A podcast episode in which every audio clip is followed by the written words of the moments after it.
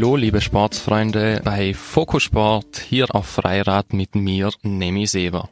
Es ist leider schon soweit die zehnte und letzte Ausgabe von Fokusport hier auf Freirad. Allerdings wird es nicht die letzte Ausgabe von Fokusport selbst sein, denn ich werde die Sendung weiterhin als Podcast führen, nur eben nicht als Sendung im Radio, wie es bisher der Fall war. Eine kleine Pause sei mir natürlich auch gegönnt und dann starte ich mit einer etwas überarbeiteten Version von Fokusport und bringe euch die Sendungen aus Deutschland.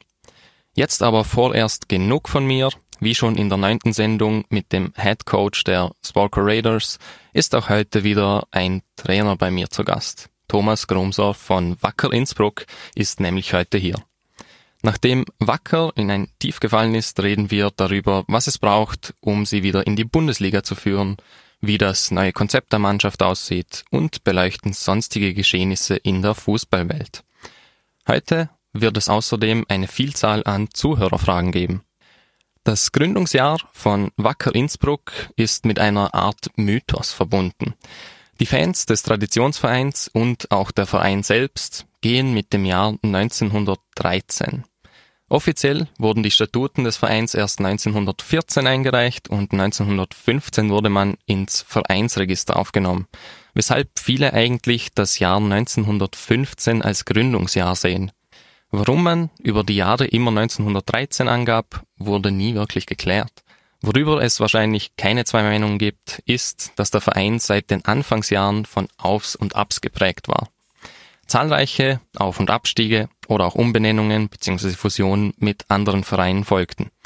Die erfolgreichste Zeit hatte man in den 70er Jahren, als man als SSW Innsbruck fünf österreichische Meistertitel holte. Doch auch nach diesen erfolgreichen Jahren stieg man Ende des Jahrzehnts wieder ab. Seitdem gab es unter anderem eine Neugründung und weitere zahlreiche Auf- und Abstiege. Zuletzt stieg Wacker in der Saison 2017-18 in die Bundesliga auf, nur um nach einer Saison wieder in die zweite Liga abzusteigen, in der sie heute spielen. Ein Mann, der einen Teil dieser Geschichte mitgemacht hat, als Spieler, als auch als Trainer, ist Thomas Grumser, Trainer von Wacker Innsbruck. Hallo Thomas und danke fürs Kommen. Hallo, bitte gern. Thomas Grumser, so ein wenig ein Tiroler Urgestein kann man schon fast sagen, den Großteil der Spielerkarriere in Tirol verbracht, auch bei Wacker Innsbruck eben lang. Ähm, selbiges gilt jetzt für die Trainerkarriere. Ab 2011 warst du Trainer bei der zweiten Mannschaft von Wacker, dann auch mal kurz Cheftrainer und seit März 2019 jetzt fix wieder Cheftrainer von Wacker. Wie fühlt es sich an, einen persönlich wahrscheinlich nahen Verein zu trainieren? Also grundsätzlich mal gut. Ähm, es ist so, dass ich natürlich mit diesem Verein schon sehr lange verbunden bin.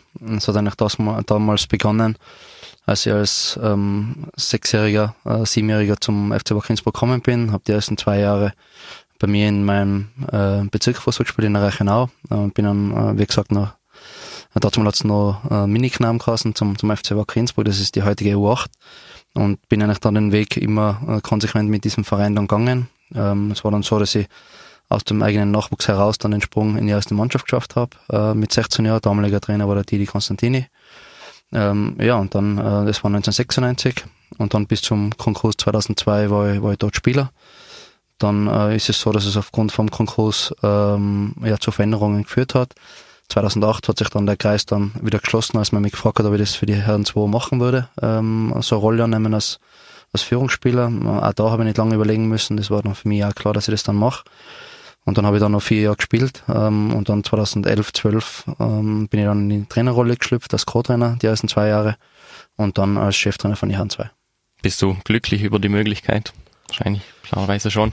Ja, klar, man. Speziell am Anfang von meiner Trainerkarriere war es so, dass der Verein da ähm, mir das Vertrauen geschenkt hat, obwohl ich keine gültige Lizenz nicht gehabt habe. Also für das bin ich nach wie vor sehr, sehr dankbar den damaligen Verantwortlichen ähm, waren auch immer bereit, dann, dann die fällige Strafe, die war ja dann einmal zu entrichten, ähm, haben es dann einmal bezahlt. Also wie gesagt, ich habe da schon große Unterstützung dann auch gehabt, ähm, habe das einfach versucht, durch gute Arbeit zurückzuzahlen und ist uns dann auch unterm Strich, denke ich, ganz gut gelungen, weil einfach ein viel zu lang Spielern äh, dann einfach auch den Sprung äh, in die erste Mannschaft gescha äh, geschafft haben, wir eine sehr hohe Durchlässigkeit gehabt haben.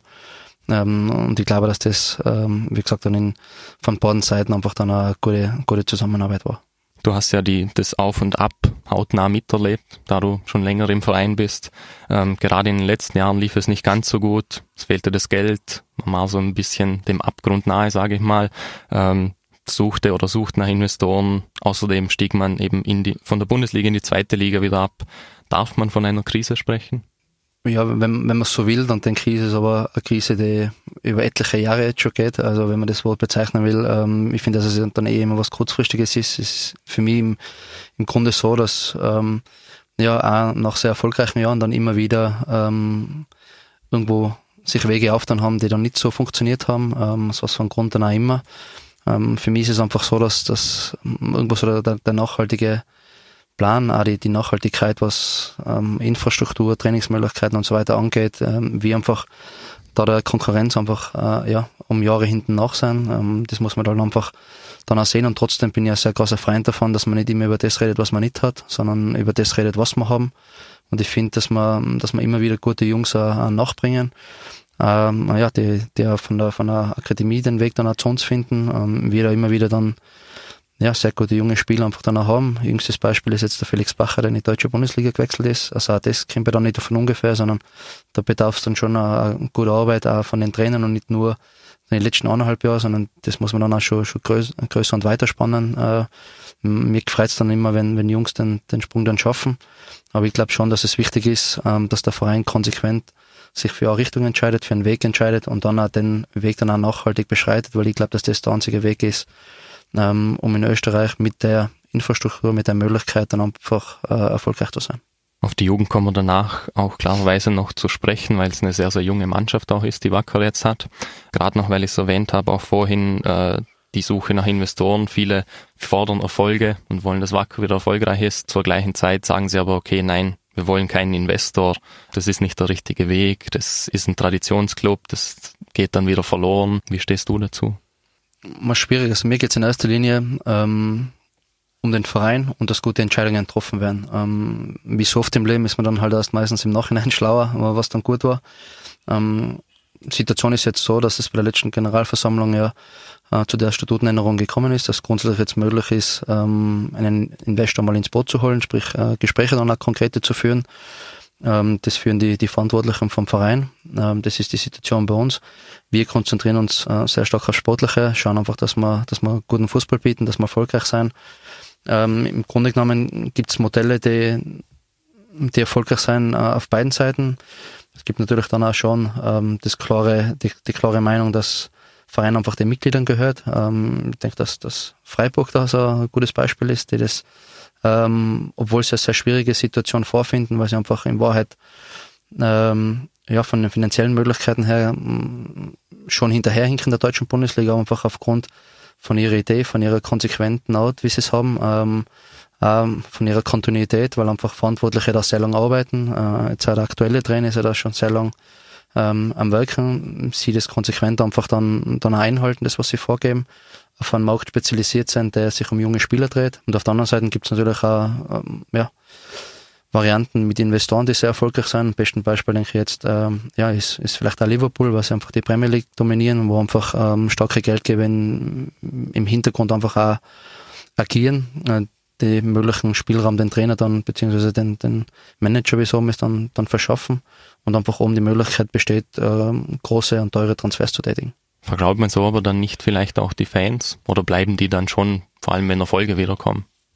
Ich denke, dass das jeder Fan dann äh, für sich entscheiden muss. Also ich glaube schon, dass es ähm, in dem Bereich in erster Linie dann um Erfolg geht. Ähm, das glaube ich schon. Ähm, ich finde aber auch wichtig, dass man, dass man dem Erfolg dann, dann nicht alles verkauft, sondern dass es wichtig ist, dass der Verein immer irgendwo so äh, ja, Identifikation hergibt. Ähm, ich glaube, dass es jetzt in dem Fall, wie wir es jetzt haben, eine sehr hohe Identifikation ist, weil wir einfach mit vielen jungen einheimischen Spielern unterwegs sind. Ich finde, dass die ihren Job bisher sehr, sehr gut erledigen. Und da gilt es halt einfach, ähm, ja, einfach einen Weg festzulegen, wo sich dann auch jeder wohlfühlt, jeder identifizieren kann. Und am Ende vom Tag sieht man dann eh, wenn wir, wenn wir erfolgreich sein, dann ist einfach äh, Wacker Innsbruck in der Lage, ähm, schnell viele Leute zu mobilisieren. Ist man im Verein zuversichtlich, dass der Erfolg bald wieder kommt?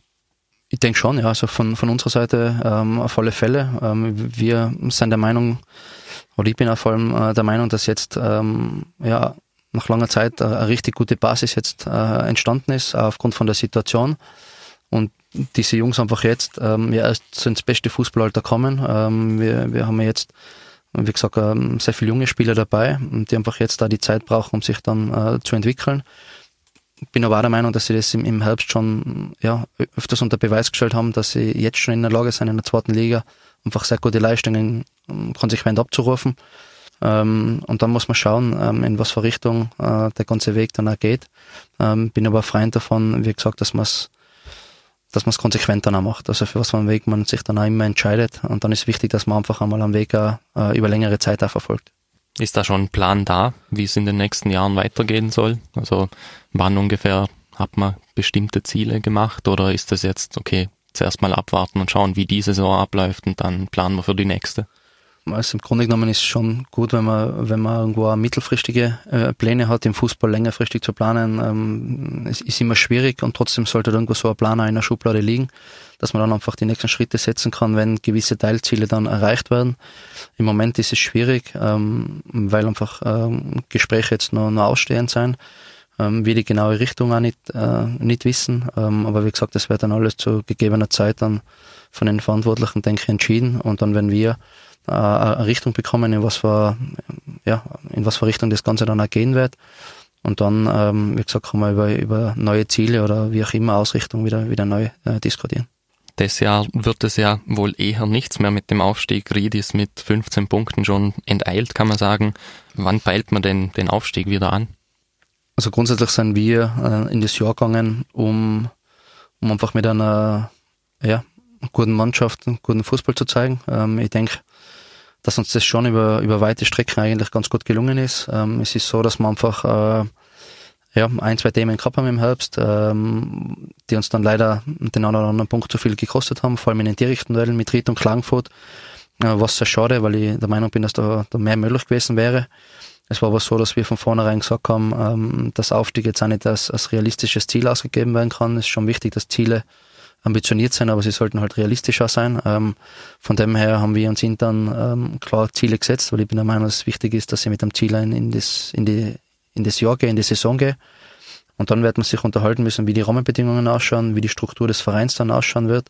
Und dementsprechend bin ich der Meinung, muss man dann auch Ziele ähm, so formulieren, dass sie ambitioniert sein, wie gesagt, aber halt auch realistisch sein. Nach der Krise hat man eben viele Abgänge auch zu verzeichnen gehabt. Der Kader wurde komplett umstrukturiert. Es ist jetzt ein sehr junges Team gebildet worden. Äh, wenn ich da auf die Liste gerade schaue, aufs Alter der Spieler, ähm, 20, 22, 18, 19, 17, die Ältesten sind 26 Jahre alt. Wie viel ist möglich mit so einem jungen Team? Ich bin der Meinung, dass es nicht um, um jung oder alt äh, am Ende vom Tag geht, sondern es geht halt dann um, um gut oder schlecht. Also ich bin der Meinung, dass ein 18-Jähriger genauso in der Lage ist, Top-Leistungen zu bringen wie ein 30-Jähriger. Es geht dann immer um die Frage, wie wollen wir uns positionieren, ähm, was vom Markt dann ist für uns interessant, wo kriegen wir am ehesten Spielern mit, mit Potenzial her, mit Qualität her. Und das ist halt eine, Grundsatzfrage, die sich der Verein dann beantworten muss. Und äh, wie gesagt, ich bin der Meinung, dass wir auf einem, auf einem sehr guten Weg sind, dass wir eine sehr gute Basis jetzt gelegt haben. Jetzt gilt es halt da, jetzt geht es darum, dass wir die Basis, die wir haben, äh, punktuell jedes halbe Jahr dann einfach auch schaut, dass man die Augen offen hat am Transfermarkt, eventuell wieder gute Spieler dann dazu bringen kann ähm, und uns einfach sukzessive weiterentwickeln. Und dann bin ich der Meinung, dass am, dass am Ende vom Tag äh, sich der Erfolg einstellen wird geht schon um gut oder schlecht eben auch, aber ist es vielleicht nicht äh, so, dass man ein paar unter Anführungszeichen alte Hasen braucht, die ein bisschen Erfahrung mit reinbringen und wie man im Fußball immer sagt, die die Richtung vorgeben, die die jungen Leute ein bisschen pushen, die ihnen ja, die sie beruhigen in bestimmten Situationen zum Beispiel. Ja, da geht's für mich um, um Qualität, weil ähm, nur durchs Alter wäre ich dann kein Führungsspieler oder kann ich dann auch keine Richtung vorgeben, sondern es ist so, dass ich von der Persönlichkeit eine Struktur braucht, die das dann auch zulässt, dass ich in die Rolle schlüpfe. Ähm, bin der Meinung, dass ein 22-Jähriger genauso Führungsspieler sein kann wie ein 30-Jähriger. Fakt ist, dass natürlich ähm, Routine, das heißt einfach gesammelte Erfahrungen helfen, gewisse Situationen dann besser zu beurteilen, bessere Entscheidungen zu treffen. Aber auch das treffe ich dann halt nur wieder aufgrund von meiner Qualität. Also wenn ich dann einfach schwierig dazulerne, dann werde ich auch mit 30 die eine oder andere falsche Entscheidung nur treffen. Und wenn ich halt da, da hohe Auffassungsgabe habe und eine hohe Qualität mitbringe, dann wird es halt umso älter ich wäre, umso weniger falsche Entscheidungen geben. Ähm, von dem her finde ich einfach, dass es, dass es wichtig ist, dass man immer von, ja, von, von hoher Qualität oder ein bisschen weniger Qualität redet ähm, und nicht so sehr das Ganze immer am Alter festmacht, weil das zeigt ja international, dass sehr junge Mannschaften, wie vielleicht in der deutschen Bundesliga jetzt, ähm, zwar vielleicht ein bisschen einen verpatzten Start und trotzdem hat sie Leipzig vorgezeigt, dass es auch mit jungen Spielern möglich ist, in einer sehr guten Liga äh, super erfolgreich unterwegs zu sein. Wer ist denn bei Wacker so ein Führungsspieler, gerade in dem jungen Team? Ja, ich finde schon, dass wir das auf viele äh, Schultern verteilt gehabt haben. Ähm, einer ist jetzt sicher unser Patentenkammer mit dem Felix Bacher, der da sicher ähm, eine Rolle ähm, inne gehabt hat, ähm, die für uns wichtig war. Sieht da aber mehrere Spieler ähm, in, in so einer Rolle. Also wir haben das sicher auf mehrere Schultern verteilt. Der Kapitän Lukas Hupfaff ist da ein Spieler, der, der schon immer offen und klar seine, seine Meinung ähm, äußert. Ähm, da ist Lukas Wähler, ähm, Malsburger Stefan. Also wir haben schon ähm, auch die ganze so 22, 23-jährige Garde, Murat Satin, ähm, Walner Markus, auch der Gründler Alex. Also wir haben schon viele Spieler, die sich dann auch klar ihre Meinung zu äußern äh, trauen. Das ist auch gut so, weil so kommt man dann weiter. Ähm, und ich finde, dass man es auch von der Persönlichkeit her ja einfach wichtig ist, dass, dass wir sie unterstützen, dass sie da ja einfach weiter weitere Erfahrungen sammeln können. Wie macht man das diese Saison? Ich habe es angesprochen, also Aufstieg wird eher nichts mehr, auch mit dem Abstieg wird man wohl nichts zu tun haben. Wie motiviert man dann die Spieler, dass sie diese Saison gut durchspielen? Weil es ist ein bisschen schwierig, wenn es um nicht mehr viel eigentlich geht dann. Ja, also für mich geht's ähm, immer um viel. Also wenn man die, die Dress von Wack Innsbruck hat äh, und ein Meisterschaftsspiel oder Bewerbsspiel spielen darf, dann geht's für mich eigentlich immer um alles. Ähm, es ist gar nicht so sehr abhängig von der Tabellensituation, sondern es muss einfach irgendwo äh, in die DNA von uns rein, dass, dass wenn ich die Dress anhabe, dass es wichtig ist, dass ich, dass ich mich zerreißt, dass ich alles gebe. Ob es am Ende vom Tag dann immer erfolgreich ist, hängt auch natürlich dann immer wieder vom Gegner ab. Ähm, ist dann auch notwendig, dass ich das, das, ja, das Glück erzwinge, äh, was ich hin und wieder dann auch brauche. Aber ich finde schon, dass wir, dass wir uns klare ähm, Ziele gesetzt haben. Ich finde, dass sie nach wie vor äh, realistisch sein. Äh, wir haben im Cup nach sehr langer Zeit wieder überwintert. Da geht's jetzt dann im Viertelfinale gegen einen sehr schwierigen Gegner auswärts ähm, und dann los. Auf das freuen wir uns auch schon alle. Ähm, und da ist auch so, dass wir uns da absolut alles zutrauen, obwohl wir wissen, dass wir klar Außenseiter sein. Und dann geht es in der Meisterschaft darum, so viele Punkte wie möglich zu sammeln, so weit wie vorne äh, uns zu platzieren, um, äh, ja, um einfach uns alle in einem guten Licht zu präsentieren, den Verein in einem guten Licht zu präsentieren. Und ich bin als andere äh, als ein Freund davon, dass ich sage, es geht um nichts mehr, sondern es geht in jedem Spiel, äh, für jeden Spieler immer um sehr, sehr viel. Spürt man den Ehrgeiz im, im Team, dass sie für Wacker alles tun wollen, damit man wieder aufsteigt? Ja, also ich finde schon. Es ist, es ist schon klar erkennbar, dass, dass, dass jeder immer an seine Leistungsgrenze ähm, gehen will, ähm, zum Teil auch darüber hinaus. Und ich bin auch der Meinung, dass es notwendig ist, dass ich bei manchen Spielen einfach auch über meine Grenze gehen muss, um, um erfolgreich zu sein.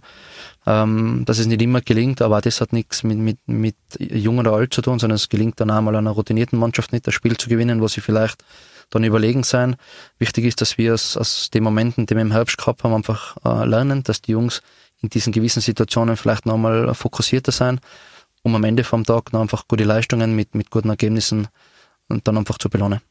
Will man in Zukunft dann weiter auf die eigene Jugend bauen? Weil du hast jetzt auch gemeint, dass man äh, bestimmte Transfers tätigen will und schauen will, was da möglich ist. Aber eben, will man jetzt auf der Schiene bleiben, auf der man jetzt ist? Oder wie geht man da voran? Ja, das ist dann, dann eine Entscheidung, die natürlich dann auch der Verein als Gesamter, äh, als Gesamtes treffen muss.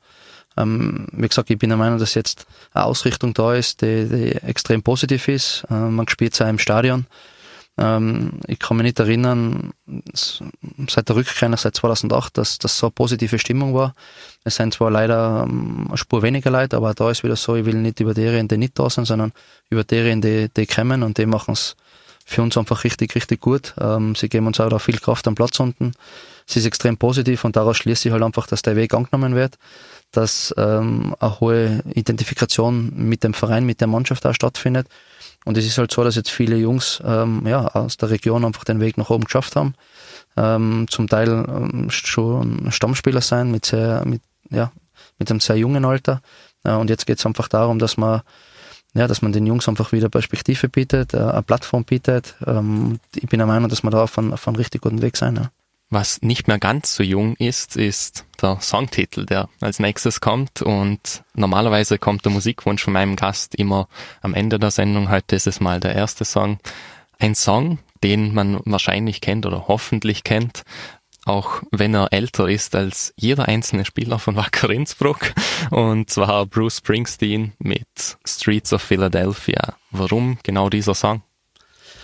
Keine Ahnung, wir haben im Vorfeld drüber geredet. Ähm, immer da richtig spät an mich für alle zu entscheiden. Also ist so, dass es immer ein bisschen stimmungsabhängig ist. Ähm, Wenn es Richtung Spiel geht, dann wird es natürlich auch ein bisschen lauter und ein bisschen aggressiver. Ähm, das Lied, ähm, wie gesagt, mir gefällt der, der Künstler sehr, sehr gut. Mir gefallen auch da mehrere Lieder. Von dem her, wie gesagt, ich bin da relativ offen, was die, was das Genre an, äh, angeht. Ähm, wie gesagt, ich, ich höre gern Musik. Ähm, und das war halt auch so ein Lied, was mir eingefallen ist, ähm, worum ich gebeten worden bin, ein Lieblingslied bekannt zu geben. und das war halt dann das Lied, das mir eingefallen ist. Viel Spaß mit Bruce Springsteen und Streets of Philadelphia. Leider kann der vom Moderator angekündigte Titel aufgrund der Urheberrechte nicht in der Podcast-Version abgespielt werden. Versuche es mit der Vollversion zu finden auf www.freirad.at oder auf den sozialen Netzwerken unter Nemi Seva. Solltest du mit der Version ohne Songs zufrieden sein, genieße den Rest der Sendung nach dem Signalton. Piep! Wir sind wieder zurück bei Fokus Sport auf Freirad mit mir, Nemi Sever und meinem heutigen Gast Thomas Grumser. Wir haben davor über die junge Mannschaft geredet. Es ist sicherlich ein Vorteil, dass du die zweite Mannschaft trainiert hast und dann die jungen Talente auch kennst, die nachkommen können, oder? Ja, ich finde schon. Ähm, es ist auch so, dass wir uns ja sehr stark mit den Spielern äh, von der Akademie beschäftigen, immer wieder da versuchen, dann auch im Austausch zu sein. Äh, was für Spieler hm, passt in unser Profil rein. Ähm, wir versuchen auch den, den Tiroler Markt das sehr stark im Auge zu haben. Wenn junge Spieler in der Landesliga oder Tiroler Liga spielen, finde ich es auch sehr wichtig, dass immer wieder das Signal kommt, dass, dass der Spieler diesen ja, eher, eher untypischen Weg dann auch hm, schaffen kann. Das ist einfach auch ein Zeichen äh, an jeden Jungen, dass wenn er, wenn er Gas gibt und vielleicht nicht im, im ersten Scouting da bei der Akademie äh, zur Geltung kommt, sondern halt den Weg ähm, über einen anderen Verein gehen muss, dass wir ihm sehr wohl dann auch nur am Schirm haben, dass wir versuchen, da einfach auch ähm, den ganzen Markt zu beobachten in Tirol. Und ähm, ja, wie gesagt, es ist uns einfach ähm, ein großes Anliegen, dass jeder äh, Spieler das Gefühl hat, dass, dass wenn er gute Leistungen bringt, Gas gibt, dass der Weg einfach ähm, zu uns einfach immer möglich ist. Es hilft wahrscheinlich auch bei den eigenen Planungen, wenn man weiß, okay, wenn wir jetzt einen Abgang zu verzeichnen haben, kommen, können wir auf unsere eigene Jugend setzen oder eben im Raum Tirol jemanden holen? Ja, ich glaube schon, das ist auch, das gehört einfach auch als eine Grundvoraussetzung irgendwo ähm, für den Job, dass man einfach da zumindest einmal das, das nähere Umfeld dann, dann kennt, äh, weiß, was eine Spieler da in Frage kommen. Und dann geht es aber auch natürlich darum, ob der Spieler dann ähm, bereit ist, ob der Verein oder die Vereine sich einigen können. Also es ist dann nicht immer ganz so leicht, aber wichtig ist, dass wir in erster Linie mal die Jungs kennen, die in Frage kommen und ähm, den Rest ähm, musst, musst dann eh schauen, ob das alles umsetzbar ist. Schaust du vielleicht auch öfter nach Verstärkungen im eigenen Verein, als es andere in deiner Position tun würden? Das kann ich nicht beurteilen, wie es andere ähm, Cheftrainer machen. Ich finde wichtig, dass wir immer das Gefühl vermitteln, ähm, dass junge Spieler bei uns ähm, nach oben marschieren können, äh, dass sie, wenn sie Leistung bringen, ja, der Weg in die erste Mannschaft der kurzer sein kann. Ähm, und trotzdem finde ich wichtig, dass es schon über einen gewissen Zeitraum einfach einmal gute Leistungen dann erbracht werden müssen, äh, nicht nach zwei Spielen. Ähm, geht im heutigen Fußball vielleicht eh alles immer ein bisschen zu schnell. Also das ist uns schon auch wichtig, dass das dann ähm, ja, kontinuierlich abgerufen werden kann, äh, ein Leistungsniveau. Aber sobald das der Fall ist, äh, ist schon auch wichtig, dass man, dass man den Weg dann auch irgendwo ebnet, äh, weil für das investieren die Jungs einfach sehr, sehr viel. Ähm, das war sehr zu schätzen und, und honoriert es auch und deswegen finde ich es einfach irgendwo unser Auftrag, ähm, dann einfach äh, dann nachzukommen. War es für dich ein guter Zwischenschritt, äh, in der zweiten Mannschaft zuerst zu trainieren, weil da konntest du ja ein bisschen Erfahrung sammeln auf einem ein bisschen niedrigeren Niveau.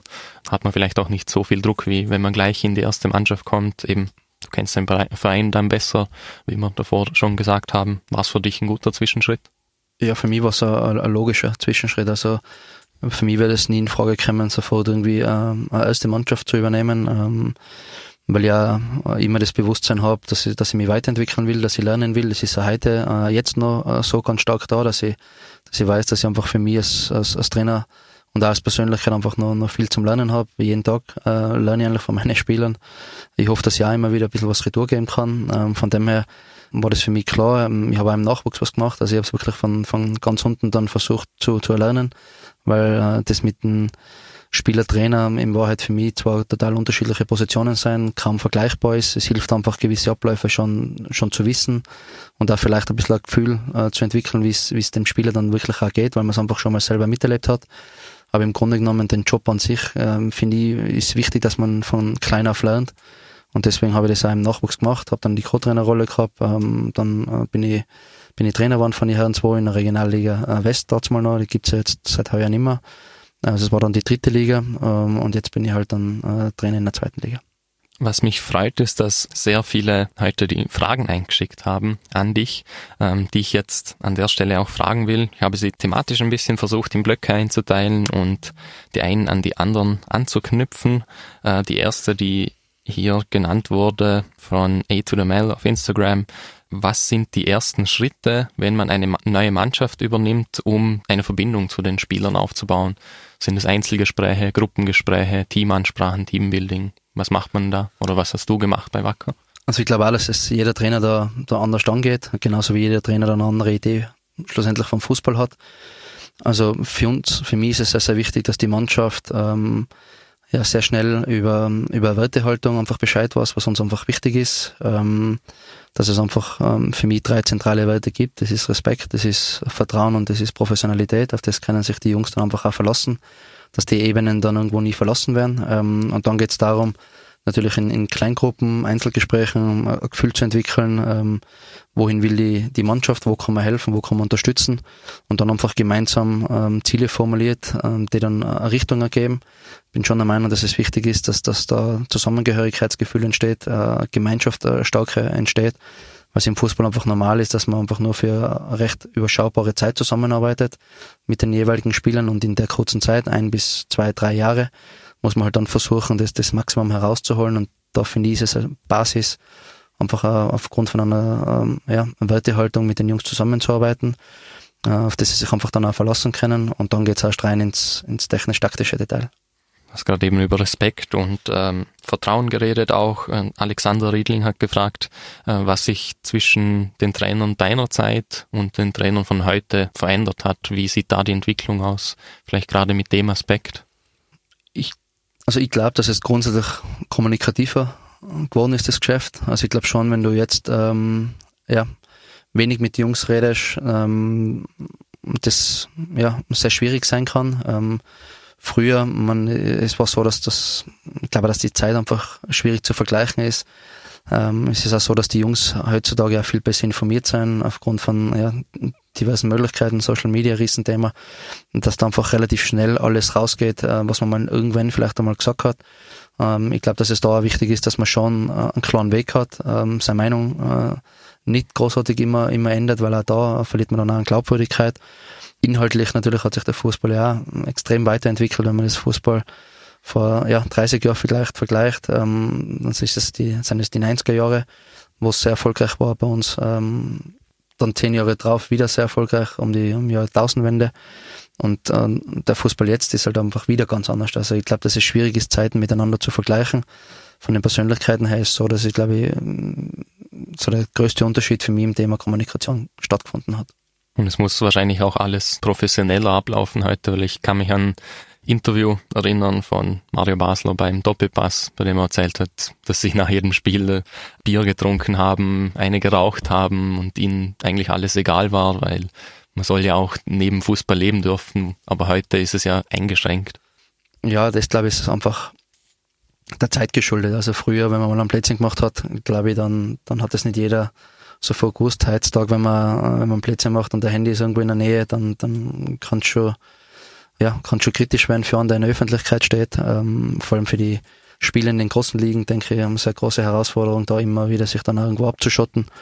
Ich glaube, bei uns ist es noch nicht so, ähm, das große Thema und trotzdem finde ich, hat einfach ein, ein Prozess stattgefunden, wo die Spieler von sich aus einfach mit einer ähm, extrem hohen Selbstverantwortung unterwegs sind. Also, also bei uns ist es nicht großartig notwendig, die Jungs daran zu erinnern, ähm, wie sich ein Profi zu verhalten hat, sondern sie machen das, sie leben das Und äh, darauf, glaube ich, kann man, kann man einfach auch stolz sein. Wenn man die Fußballer, also einschränken ist jetzt vielleicht ein bisschen zu hart gesagt, aber sie haben weniger Freiheiten wegen Social Media und so weiter. Wenn das nicht wäre, wäre es trotzdem besser, wenn sie ja, sich doch an manche Richtlinien halten oder ähm, ist es für Fußballer heute ein wenig schwierig, weil man sich dann doch zu sehr auf Fußball konzentrieren muss? Im Grunde genommen ist schon wichtiger, dass man da jetzt nicht in Hopferrolle fällt, ähm, es ist so, dass man durch sein Hobby einfach ein gutes Geld verdienen kann und dadurch halt den, den einen oder anderen Preis zu zahlen hat. Auch das, denke ich, ist ganz normal, aber das betrifft ja nicht nur Fußballer, sondern es betrifft die andere Sportler, Politiker, einfach ähm, äh, Schauspieler, einfach Leute, die sich dafür entschieden haben, ähm, ein Leben zu führen, das ein bisschen öffentlicher ist, als wie vielleicht ein, ähm, ein ganz normales Leben. Ähm, ich glaube, dass man einfach einen guten Umgang damit braucht, dass man nicht alles nur ähm, so macht, wie es andere erwarten, sondern wenn es einmal an, an wichtig ist, dass es ausbricht, dann bin ich schon der Meinung, dass es ähm, dann einmal dazugehört, äh, dass man da nicht ja, irgendwie äh, alles in, in ein starres System einpfercht. Und trotzdem ist es halt so, dass ich einfach schon ähm, so Grundregeln einfach wissen muss, die, die, die wichtig sind, dass ich mich danach richte. Aber es ist nicht so, als wie, äh, was nicht, beim Militär oder so. Aber natürlich ist es wichtig für einen Profifußballer, ähm, außerhalb vom Training darauf zu schauen, dass, dass einfach dann seine Leistungsfähigkeit ähm, immer im maximalen Ausmaß zur Verfügung steht.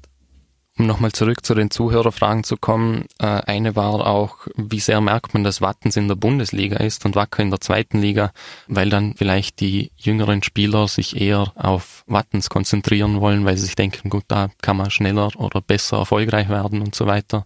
Spürt man das irgendwie?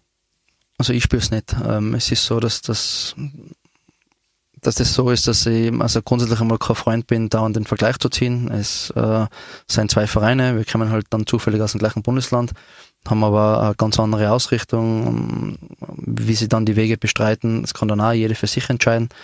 Ähm, deswegen für mich, ähm, ich spüre das nicht großartig. Für mich ist wichtig, dass wir von dem Weg, den wir gehen, überzeugt sein. Für diesen Weg dann einfach auch viel investieren, ähm, viel Überzeugungsarbeit leisten, dass wir gute, junge, hungrige Spieler zu uns bekommen. Und das, glaube ich, ist wichtig, dass wir uns auf das konzentrieren und nicht so sehr, was immer ein zweiter oder ein dritter macht, sondern dass wir den Fokus bei uns haben und äh, nur so kommt man weiter. Wir haben über die Spieler geredet, die man von außerhalb auch holt.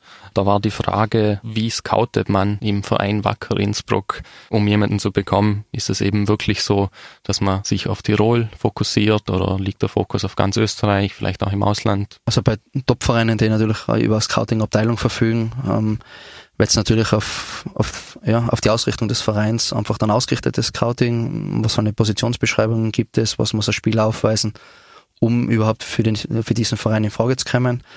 Von dem sind wir natürlich weit weg, weil wir einfach die Möglichkeiten nicht haben. Das heißt, für mich ist wichtig, dass ich die Region einfach äh, so bestmöglich ähm, im Griff habe, dass ich da einfach eine gute Übersicht habe. Auch da ist immer wieder möglich, dass einmal ein Spieler dann durchrutscht, aber im Grunde genommen ähm, wissen wir da einfach Bescheid. Wenn es dann österreichweit wird, ist es so, dass es halt dann immer ligaabhängig ist, sprich die ersten drei Ligen hat man da schon relativ gut im, im Griff und auch eine gute Übersicht. Wenn es dann natürlich Burgenland äh, fünfte Liga wird, sage ich, dann, dann ist es schwierig. Dann muss es natürlich über über einen Tipp gehen, über über Vernetzung gehen. Ähm, man kennt natürlich viele Trainer, ähm, viele ja, Berater gehen schauen. Also das ähm, funktioniert dann meistens eher ähm, ja, über, einen, über einen Tipp. Und wenn es halt dann über die Grenzen ganz hinausgeht, dann ist es meistens einfach auch über Vernetzungen, wo hat man mal Kontakte geknüpft, ähm, dann muss auch jeder für sich entscheiden, okay, wo kann ich da jetzt großes Vertrauen entgegenbringen, wo muss ich es einfach nochmal prüfen. Und äh, für uns ist so, dass wir natürlich jeden Spieler dann auch nochmal versuchen ähm, herzubringen, Gespräche zu führen, ähm, uns bestmöglich zu informieren, ähm, bevor wir dann einen Transfer tätigen. Schaust du dir die Spieler dann selbst auch an, nachdem du weißt oder nachdem man dir das weitergegeben hat, dass der eine Möglichkeit wäre für Wacker? Ich versuche mich einfach dann auch bestmöglich zu informieren. Ich denke, dass das auch meine Pflicht ist, ähm, für Wacker Innsbruck dann einfach auch meine Meinung abzugeben. Und die kann ich nur abgeben, wenn ich möglichst viele Informationen dann auch gesammelt habe. Es ist so, dass wir Spieler äh, versuchen zu verpflichten, die einfach zu unserem Weg dann passen.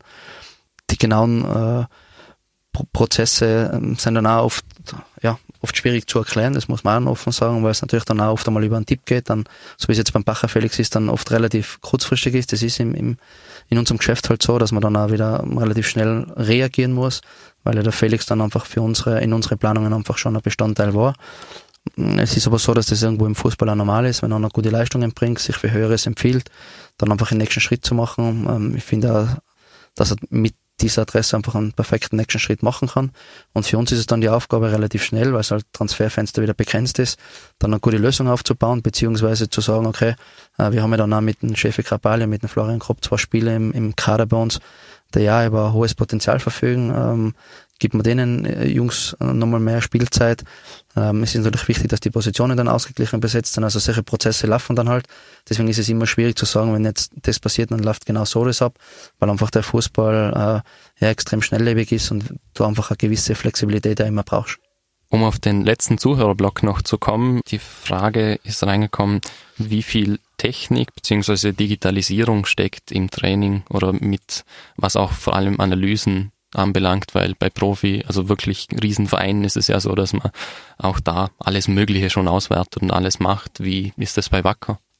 Ja, auch noch überschaubar. Ähm, es ist so, dass wir natürlich da ähm, ja immer wieder hinweisen, was einfach notwendig ist. Wir versuchen es einfach in unserem Rahmen ähm, so professionell wie möglich abzuhalten. Äh, aber natürlich kann man, kann man solche Netze, die sich dann einfach die Topclubs aufbauen, einfach auch nicht leisten. Ähm, bin aber auch der Meinung, dass es gar nicht notwendig ist, ein Datenanalyse-Team von, was nicht, 12, 15 Mitarbeiter zu haben, weil ähm, ist dann einfach auch schwierig. Ich glaube, dass wichtig ist, dass man sich nicht äh, verläuft in dem, in, in der Datenwelt, äh, wo mittlerweile, äh, ja, bei jedem Spiel zigtausend Daten äh, zur Verfügung stehen. Ist einfach dann trotzdem ähm, auf der Seite dann schon wieder entscheidend, um gewisse ja, Abläufe, Steuerungen im Training einfach gut zu überprüfen, einfach auf Nachhaltigkeit zu prüfen, ist es schon wichtig, dass man, dass man gewisse Tools zur Verfügung hat. Und genauso finde ich eine Videoanalyse halt immer wieder dann entscheidend, um einfach gut auf den Gegner vorbereitet zu sein, um die eigene Idee einfach immer wieder zu evaluieren und zu sagen, okay, da müssen wir ein bisschen nachschärfen, da läuft schon sehr gut. Das machen wir alles in einem sehr kompakten, kleinen Team. Jeder, jeder arbeitet, dass er hat und wir versuchen einfach das in unseren Rahmen so abzudecken, dass wir das, das Wichtigste einfach dann auch den Jungs äh, einfach zur Verfügung stellen können. Die Frage, die da auch dazu passt, ist das Thema Daten im Fußball. Gibt es mittlerweile zu viel oder ist es noch zu wenig? Kann man noch viel mehr auswerten? Weil mittlerweile eben man wertet Pässe, Zweikämpfe, Torquoten, alles Mögliche aus und auch die, die Daten von den Spielern selbst, die Fitnessdaten und so weiter. Deine Meinung dazu? Ja, ich glaube, dass alles, was irgendwie äh, unterstützend ist, dass man erfolgreich sein kann, ähm, irgendwo ein bisschen an Raum kriegen darf. Es ist nur wichtig, dass, dass Daten dann nie über einen Menschen gestellt werden. Das ist mir wichtig, weil ähm, ich kann schon Daten erheben und trotzdem weiß ich halt nicht, wie geht's denn jetzt gerade privat, hat er, hat er daheim irgendwie ein Thema, hat in der Schule ein Thema. Auch das kann sich ja dann sehr schnell auf Zahlen auswirken. Also es ist schon wichtig, dass man, dass man dann trotz aller Zahlen, die man zur Verfügung hat, immer wieder das Gespräch sucht, äh, einfach auch fragt, wie es denn den Menschen hinterm Sportler einfach geht, weil für mich ist das einfach das, ist aller, allerwichtigste. Und dann sind Zahlen, Daten und ähm, solche Themen ähm, in der Big Data Welt einfach für mich als Unterstützung gut. Das heißt, bestätigt es meinen Eindruck, habe ich einen Eindruck, der die Zahlen einfach überhaupt nicht widerspiegelt, dann muss ich vielleicht ein Gespräch führen. Ähm, eher in die Richtung. Also ich würde jetzt nie das, das nur auf, auf Zahlen reduzieren, ein Spieler. Das heißt, du schaust dir schon die Daten und die Statistiken an, aber daneben noch abwägen immer. Genau, ja. Also das ist einfach ein guter Mittelweg. Wie gesagt, einfach um, um Eindrücke zu bestätigen oder vielleicht auch mal von einem Eindruck wegzukommen, weil er dann doch oft eine Aktion sich sehr stark einprägt, ähm, das auch ganz normal ist. Und da kriegt man vielleicht dann einfach mit Datenhilfen natürlich das Ganze objektiver zu sehen. Das ist zweifelsohne so. Und trotzdem ist es für mich einfach wichtig, äh, nicht nur blind auf Daten und Zahlen zu vertrauen, sondern auch immer wieder dann gewisse Abläufe zu hinterfragen. Wir gehen jetzt mal weg von Statistiken und konzentrieren uns auf das Spiel auf dem Platz. Davor gibt es einen Song, der uns darauf einstimmen soll. Dem einen oder anderen wird es aus bestimmten Fußballvideos bekannt sein. Ich decke es danach mal auf. Äh, jetzt kommt Sergio Mendes featuring Black Eyed Peas, Mash Kenada. Leider kann der vom Moderator angekündigte Titel aufgrund der Urheberrechte nicht in der Podcast-Version abgespielt werden. Versuche es mit der Vollversion zu finden auf www.freirad.at oder auf den sozialen Netzwerken unter Nemi Seva. Solltest du mit der Version ohne Songs zufrieden sein, genieße den Rest der Sendung nach dem Signalton. Piep! Das war Sergio Mendes featuring Black Eyed Peas, Mas que nada. Den Song verbinde ich mit Fußballvideos, bei dem vor allem Brasilianer ihr Ballgefühl mit Tricks vorzeigen. Die Videos sind unter dem Titel Joga Bonito oder Jogo Bonito bekannt, was für schönes Spiel steht. Was ist für dich schönes Spiel, Thomas? Also mir ist wichtig, dass sich ähm, die Spieler von uns immer, immer alles zutrauen. Also ich muss jeder, in jeder Phase des Spiels das Gefühl haben, dass sie, dass sie an sich glauben, dass sie davon überzeugt sind, Spiele zu gewinnen, auch wenn ich vielleicht einmal als Außenseiter in das Spiel gehe. Genauso ist aber so, wenn wir in der Favoritenrolle äh, drinnen sein, vielleicht am Cup am Anfang gegen, gegen Vereine aus, aus unteren Ligen. Auch da ist mir wichtig, dass man mit der Präsenz, mit der notwendigen äh, ja, Professionalität am Platz ist. Also das ist immer so das Grundthema. Ich will dann einfach haben, dass man dass alles am Platz immer gemeinsam machen. Also da ist für mich auch wichtig, dass die Mannschaft immer geschlossen agiert. Und dann gibt es natürlich äh, Prinzipien bei uns im Spiel, äh, die uns wichtig sind.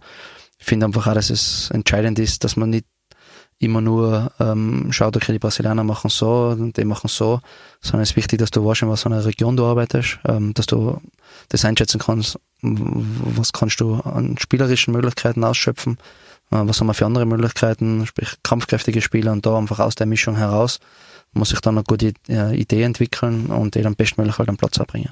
Ist es in deinem Spiel wichtiger, dass du eben auch darauf schaust, dass es, dass man auf dem Platz schöne Spielzüge herausarbeitet oder ist schlussendlich immer alles ergebnisorientiert?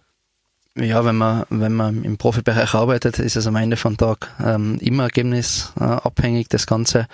Also da nützen da so viele schöne Spielzüge nichts, wenn das am Ende vom Tag dann nicht gut geht. Ähm, dann ist es einfach ähm, schwierig. Ähm, es ist halt in, in diesem Job so.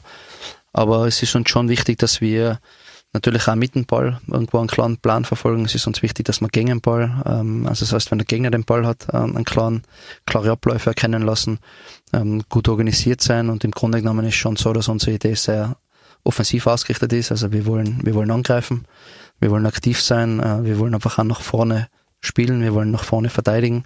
Das sind schon so Grundzüge aus unserem äh, Spiel, die uns eigentlich in jedem Spiel äh, immer wichtig sind. In den Videos, wie gesagt, sieht man Brasilianer, die gern mal oder früher vor allem gern mal Tricks gemacht haben. Auch heute gibt's noch welche, die immer irgendwas versuchen. Was ich selbst damals in der Jugend erlebt habe beim Fußballspielen, war, dass es manchen verboten wurde, weil man gesagt hat, das führt einfach zu nichts. Spiel einfach den leichten Pass zu deinem nächsten Mitspieler und versuch nicht irgendwie deinen Spieler auszutricksen, weil ja, es klappt nur ein von zehn Mal vielleicht. Ähm, wie ist das bei Wacker, wenn das mal jemand macht? Okay, oder bremst man den gleich mal ein? Nein, ich glaube, dass man da unterscheiden muss, ob man, ob man im Nachwuchs ähm, tätig ist, weil ich glaube, im Nachwuchs ist schon so, dass man gefährlich unterwegs ist als Trainer, wenn man zu viele Entscheidungen den Spielern abnehmen will.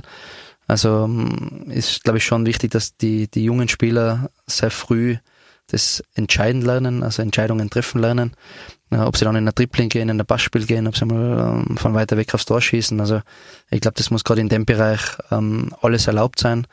Ähm, da einfach für mich ist wichtig, dass, dass die individuelle Entwicklung einfach stattfindet, dass man schaut, ähm, was, was braucht man dann am Ende vom Tag wirklich auch für Spielerpotenzial, um sie dann umso älter sie werden, in Positionen dann reinzubringen, wo es einfach dann funktioniert, wo sie, das Wichtigste ist ja, dass sie, dass sie Spaß an dem haben, was sie machen.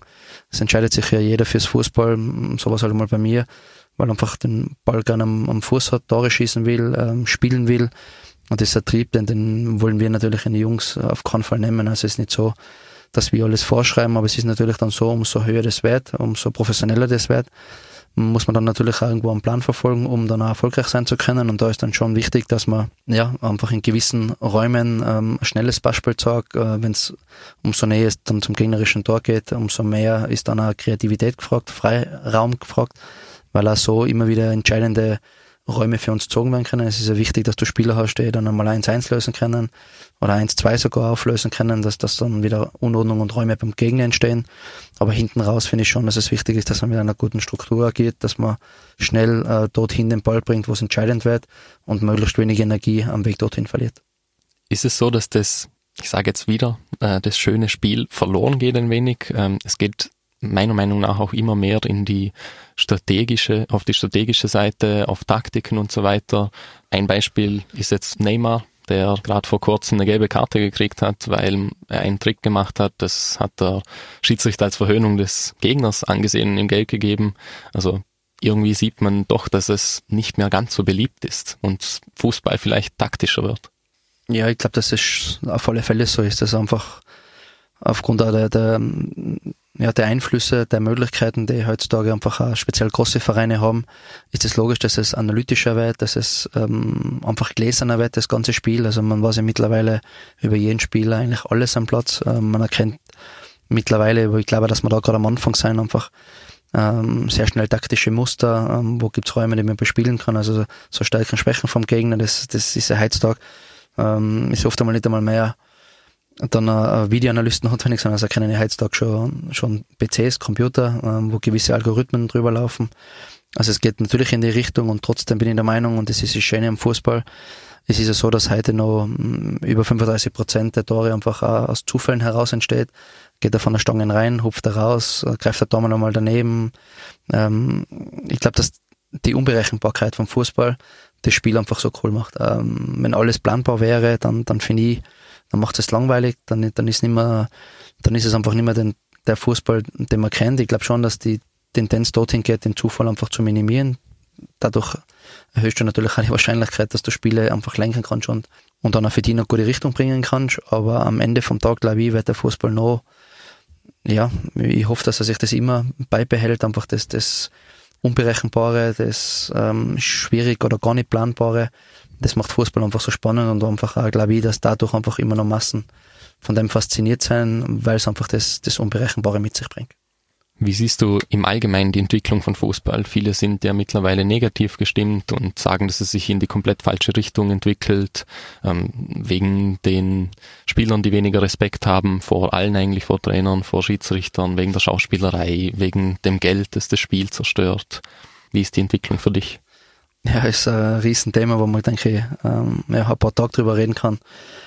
Ähm, ein paar Gedanken, für mich ist es schon auch ähm, schwierig nachzuvollziehen, wenn bei Transfers äh, ja, über 100 Millionen oder hunderte Millionen ähm, an Geld fließen, was ja, an anderen Stellen eingesetzt ähm, natürlich viel wirksamer ist, ähm, viel mehr die Breite erwischt, wirklich Leute, die dann auch wirklich ja, davon auch abhängig sein, ob, ob das Geld jetzt da kommt oder nicht kommt. Ähm, es ist aber auch so, dass irgendwo das Geschäft dann hergibt, wenn man sieht dann, was, was bei Transfers dann sofort wieder an, an Merchandising, äh, Adressenabsätze, ähm, Umsätze, also es ist halt einfach der Markt, der es im Moment hergibt. Ich finde, dass es einfach alles ein bisschen überzogen ist, ähm, einfach in, in Regionen sich hochsteuert, ähm, die vor 10 Jahren, 15 Jahren einfach noch gar nicht absehbar war, äh, waren.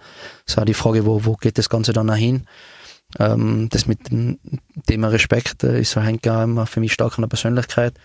Es ist halt dann auch eine Frage, lasse ich mich davon beeinflussen, ob ich jetzt 1000 Euro im Monat verdiene oder halt dann, weiß ich nicht, 100.000 oder eine Million. Äh, wenn ich halt einfach an gewissen Werten festhalte und mir das wichtig ist, dass ich mit meinen Mitmenschen korrekt umgehe, dann bin ich der Meinung, darf das keinen Ausschlag geben, äh, wie viel ich am Ende äh, am Konto habe.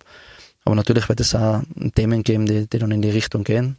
Aber am Ende vom Tag, äh, am Ende vom Tag bin ich der Überzeugung, dass man alle ein riesen Glück haben, dass wir für mich in der schönsten Sportart der Welt äh, tätig sein dürfen. Ähm, es geht darum, dass dann in der Endausprägung, sprich im Erwachsenenbereich 11 gegen 11 äh, versuchen einfach auch da mehr zu schießen wie der Gegner. Äh, und für mich steht das einfach im Vordergrund. Und ich denke da nicht, okay, der Spieler kriegt jetzt so viel, der hat so viel gekostet, sondern ähm, es geht darum, einfach ja, schon auch darum, äh, das Publikum einmal gut zu, zu unterhalten, ein gutes Spiel zu zeigen und dann natürlich auch wichtig, dass einfach Ruhe herrscht und einfach auch Zufriedenheit ist auch wichtig, dass dann die Ergebnisse stimmen.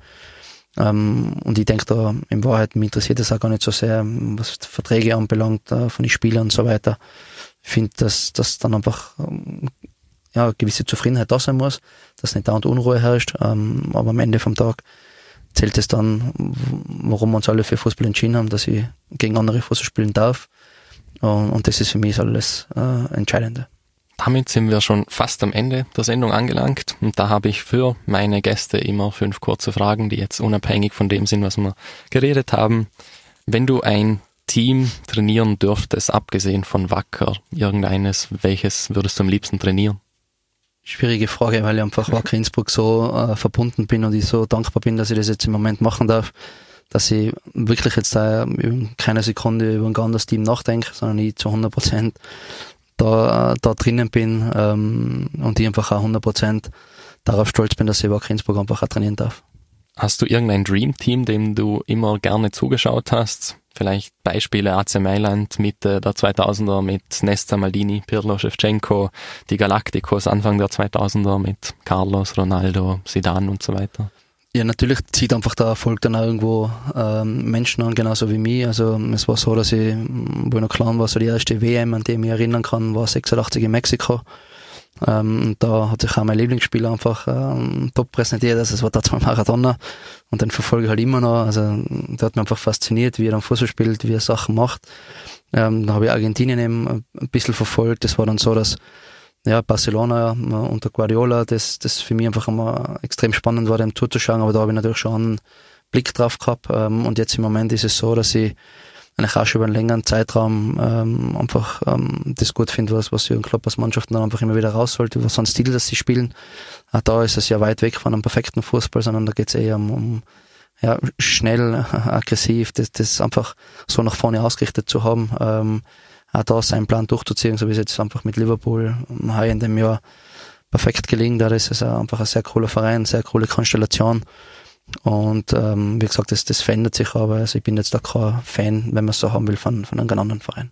Tore per Freistoß oder per Weitschuss, was hat für dich einen größeren Reiz? Also wenn wir Tore erzielen, dann, dann finde ich Ports cool. äh, sowohl Freistoß als auch Weitschuss. Ähm, ich denke, dass, dass der Freistoß vielleicht eine Spur einfacher ist, weil einfach ruhend ist der Ball, äh, ich mich auf das vorbereiten kann.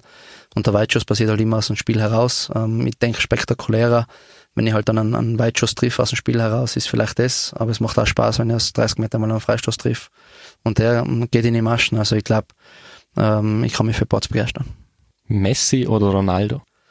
Ja, ist in meinem Fall schon Messi. Also ich finde schon, Natürlich ist Ronaldo unglaublich, was, was der, was der für Quoten herbringt, seit, ja, mittlerweile Jahrzehnten schon. Also es ist Wahnsinn, was der in der Lage ist abzurufen. Aber mein Stil und, mm, ja, mein Out von Fußball mm, spiegelt halt einfach Messi mehr wieder. Und deswegen, ja, bin ich da, ja, großer Bewunderer von dem, wie der das über auch schon mittlerweile sehr, sehr viele Jahre immer wieder an Platz bringt, so dominant ist und natürlich auch ähm, auch dem Verein geschuldet, weil ich einfach auch finde, wie, wie sie drüben konsequent das machen, auch mit ihrer Ausbildungsschiene, mit ihrer Akademie, wie viele Spieler da jedes Jahr dann irgendwo auch nachschirmen, was sie an primärer Divisionsspielern zusammenbringen äh, mit ihrem Weg, ähm, ist einfach schon ja, richtig stark, was der Verein dann auch macht. Und die letzte Frage, deine Sportart, wenn es nicht Fußball wäre? Habe ich mir noch nie großartig Gedanken gemacht, also mir gefallen Ballsportarten, aber Fußball ist ja, das Allergrößte. Liebe Zuhörer, das war's mit Fokus Sport Nummer 10. Wie erwähnt, es ist die letzte Sendung. Äh, ich hoffe, ihr habt alle Spaß daran gehabt. Es ging um verschiedenste Randsportarten. Ähm, es ging um große Sportarten. Trainer bzw. Trainerinnen waren hier, Spieler und Spielerinnen und sogar eine Sportbar war zu Gast. Wir hatten oder ich hatte Gäste im Doppelpack bzw. alleine und für mich war es sehr abwechslungsreich. Ich habe sehr viel gelernt über die Sportarten und über die Denkweisen auch, wie heute. Jetzt gibt's eine kurze Pause im März, ehe es dann im April voraussichtlich mit Fokussport weitergehen sollte, dann als Podcast. Um auf dem Laufenden zu bleiben, könnt ihr auf meinen Social Media Seiten vorbeischauen. Lasst gerne ein Like oder ein Follow da. Freue mich über alle natürlich. Bin auf Facebook, Instagram und Twitter unter nemisever zu finden oder schreibt mir eine Mail auf nemi.sever@outlook.com. Dort werden wie immer die Sendungen hochgeladen. Es gibt weitere Infos zur Sportart und das Quiz am Sonntag nach der Sendung. Heute haben wir einen Einblick in die Welt des Fußballs bzw. in die Welt von Wacker Innsbruck bekommen. Ich danke dir, Thomas Grumser, dass du auch alle Fragen so offen beantwortet hast. Ähm, habe auch da wieder einiges dazugelernt und ich wünsche Wacker Innsbruck viel Glück in Zukunft noch und hoffe, dass sie auch bald aufsteigen. Vielen Dank, sehr nett. Auch ein Dank an meine Zuhörer. Vor allem danke, wie schon gesagt, für die Fragen. Heute gab es zahlreiche, die, glaube ich, recht interessant waren auch für alle. Und anstatt die Sendung heute mit einem halblustigen Spruch zu beenden, wie es sonst so der Fall ist, lasse ich zum Abschluss von Fokusport mein Wunschsong für mich sprechen oder eher den Wunschsong meiner Freundin, muss ich sagen. Keine Gefühlsduselei, kein trauriges Ende, kein spektakuläres Ende, nein, einfach nur Matze Knob mit Numero Uno. Viel Spaß und bis dahin.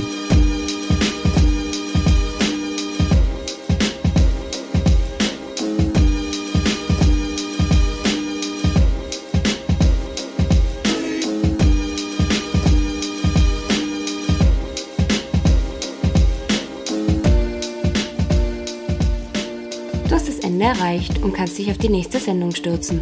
Als Abschluss nochmal der Signalton. Piep.